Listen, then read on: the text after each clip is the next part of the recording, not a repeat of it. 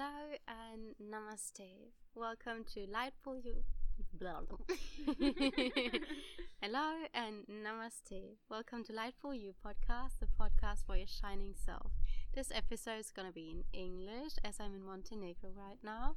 And today, Johanna, one of the wonderful wild women here, is going to share one of her beautiful stories with us. And yeah, she was just talking about this beautiful story with her grandma when we were sitting around the fire in our gathering circle. And it touched my heart so much. So she said yes when I asked her if she would share her story and her grandma's story with us today, mm-hmm. which is very special to me. So enjoy this lovely little story or big story of Johanna and her grandma.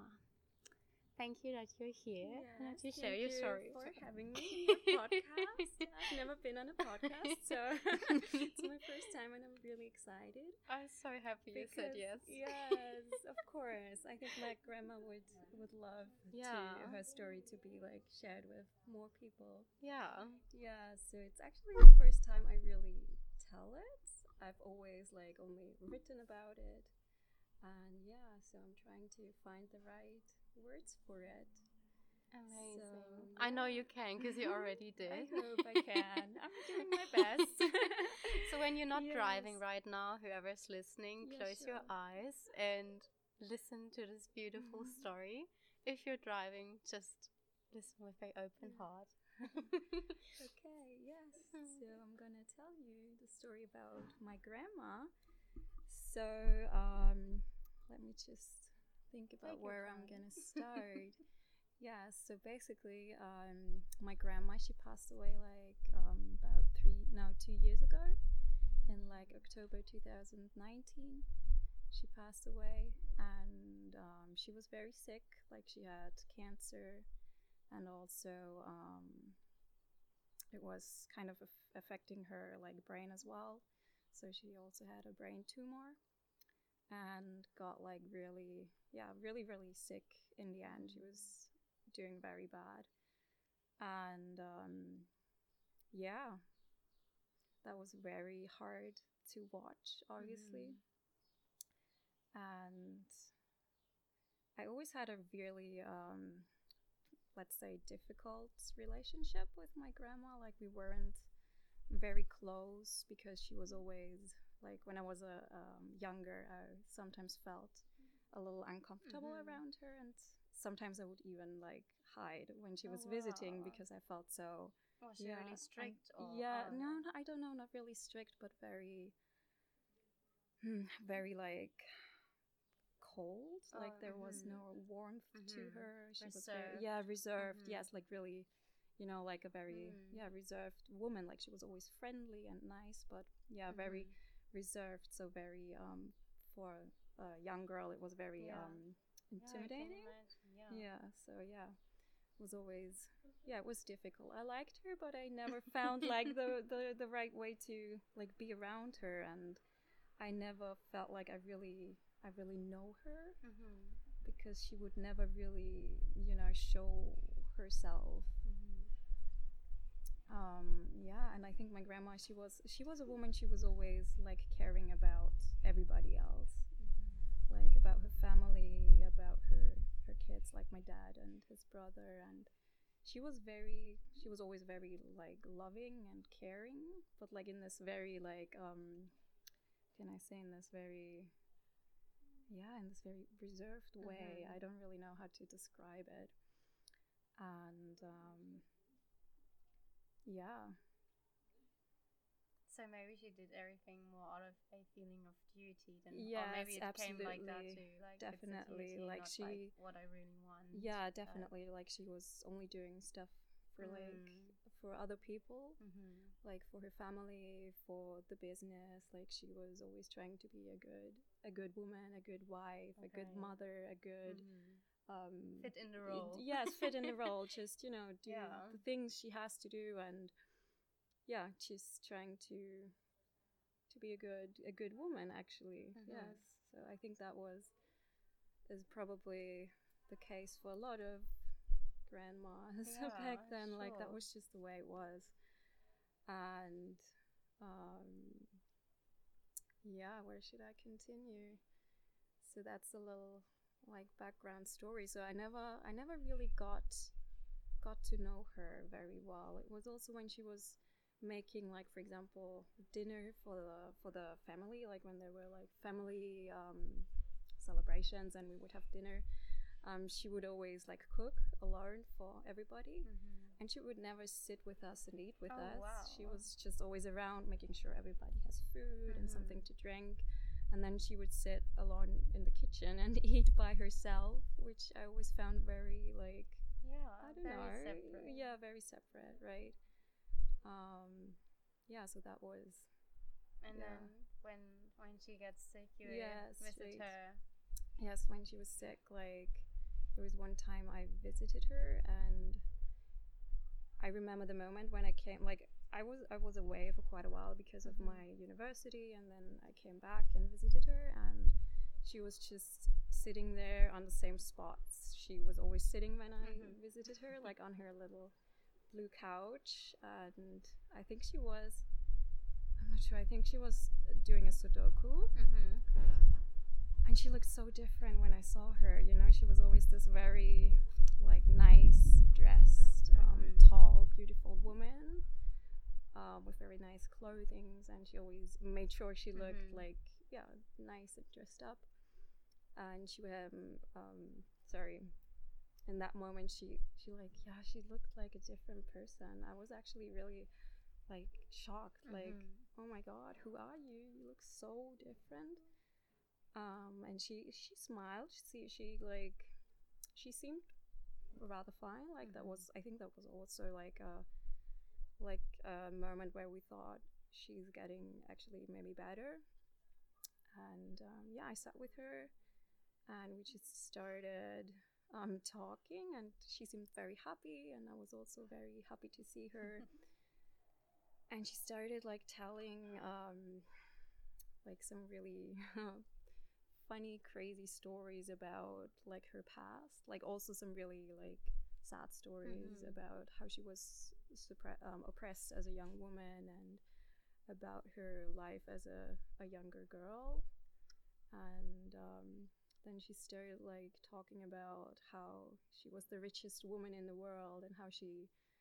how she owned a castle and really like Mm-hmm. really weird stuff and I was like okay um, and I was earlier talking to a family member who um, told me yeah she because of the dra- brain tumor she's Mhm. like you know um, I don't know how you would call it in English but yeah just, just uh, not- memory. yeah memory would be memory loss and she would Mhm. you know just talk about crazy things that are not true but in a way i felt like well there is some truth to it like she was just packaging like her memories and her like traumatic stories into like these little yeah into these little weird stories. Mhm.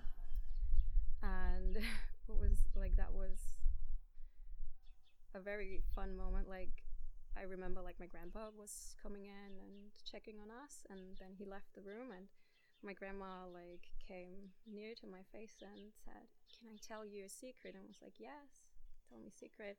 And she said like go go to the window and look outside and i went to the window and looked outside into the garden she said can you see them the wolves they're back like they're visiting me I was like, yeah, I can see them. They're down there. And she was really happy. And she's told me, yes, that they're coming every day visiting her. And I said, yes, that's that's so cool. And she said, don't don't tell anyone. I was like, yes, of course, I'm not. I'm gonna keep it a secret. and then I sat down next to her, and she again came like to my face and said, I tell you another secret. And I said, yes, tell me another secret. And she said, I'm a wolf woman. I was like, I was like, quiet for a moment. Was like, what? I said, yeah, okay, that's so cool. And she said, don't tell tell anyone. That's a secret. I said, yes, that's a secret. I'm not gonna tell anyone. And then she like, uh, then she tried to to tell me something else, and then her voice like I could like see she she just couldn't Mm. say it because yeah, her brain was just not doing what she wanted Mhm. wanted to say and then she started crying and it just broke my heart to like see this um this strong woman just you know like crumbling Mhm. down and like basically falling apart and yeah I, I couldn't really say anything i was just trying to you know calm her down and say it's okay i i know what you want to tell me and So what does it Yeah. mean to you when she said she's a wolf woman? Like how do you yeah see it today? What today does it mean to you? like back then it was two years ago i didn't quite understand it i mean in some way i i did but the last two years i also like um you know educate not really educating but you know i did a lot of um, reading. reading inner work and all that stuff. And i think i now really know what she was trying to say like yeah. I don't know. It was it was like thinking back is that the fact that she said that is really seems really odd but at the same time so yeah i don't know. Like the last like it feels like the last few days she really like i really got to know her Hmm. which is quite sad because i feel like yeah now she's gone and oh That's okay. i would love to talk to her again and say like i i don't know i i get you now i understand and i can like i know what you Hmm. like went through it was like when she like when she was dying she was trying to just to just share this this pain and this pain of being suppressed yeah, and trying to fit all in the her role life of a and perfect woman and never having like the chance to really Yeah. be herself Be and herself. yeah live life for herself actually and it makes me really angry that like she yeah she never really had the chance to Hmm. So to do this um, if you feel within you, what would you do as a wolf puppy? Yeah, wolf puppy, yes. In my yeah when I when I saw Johanna, for everyone who's like listening, I was like something's about her. She's so powerful, and her energy is Aw, so so nice. beautiful. So, um, uh, to me as a wolf woman, Yes. what would you do different? what I would do different. Yes, I just I think this is such a reminder for all of us Mm. to really live life for ourselves and to just really um, go like deep yeah. inside us and think about what do I want? How can I how can I stand up for myself? Yes. Really just for myself and how And can therefore I everyone yeah and therefore yeah. for every everybody else and for every woman for every person who cannot stand up for themselves Yeah. like what can I do the to choice maybe as well. yes right to to change this and to finally you know break this cycle or whatever you want to call it where women are so so suppressed Mm. depressed suppressed and like compromised in their um in their possibilities really Mm. and yes i'm so happy to be here in the wild woman retreat because it's yeah it's this is the way it should be actually and it has been really it coming has been taken away from us and also in a way it really took away the the possibility for me and my grandma to Mm. yeah to really connect and that's much actually what sharing. yeah what made me the most like angry and sad that Mm. yeah this relationship was yeah kind of taken away from us So, if there would be one thing that you could tell every woman that's li- who's listening now, what would it Yeah. be? go outside and just do whatever the heck you want to do, no matter what it is. It doesn't matter what other people think. Just just make yourself happy, and if you make yourself happy, you know you you're also gonna make people around you happy. Yeah, that's the the only right thing to do in life. Thank you so to, much. Yeah, live it for yourself. I love that so much. And also thank yeah. you for your grandma who shared yes, this wisdom with you. Actually, she she did. Yeah, she like all women like her. They you know they kind of um what you say they um haben uns den Weg geebnet. Yeah, they, they made us the path. The path. Or showed to, us the way, yes, kind of. Yes, yeah. Actually, yeah. So we are the ones who can fully live it now live and bring now, the yes. feminine and the right. wild back to also because earth. of them. Yes, so very yeah. also very thankful for all the women before us. Amazing. Yeah. so yeah, thank you very very much for being here today. Yes, thank you for having me and for sharing your story. Of course yeah, also from my side to every woman and also every man who's listening, it's time that we remember who we are and to live our truth and to just be whatever we are the wolf, yeah. the keeper, the starlight, the rainbow child, whatever gift you brought, it's time to live. Yes, right now, not tomorrow, but yes, yeah, we right start now. right now. we start right now.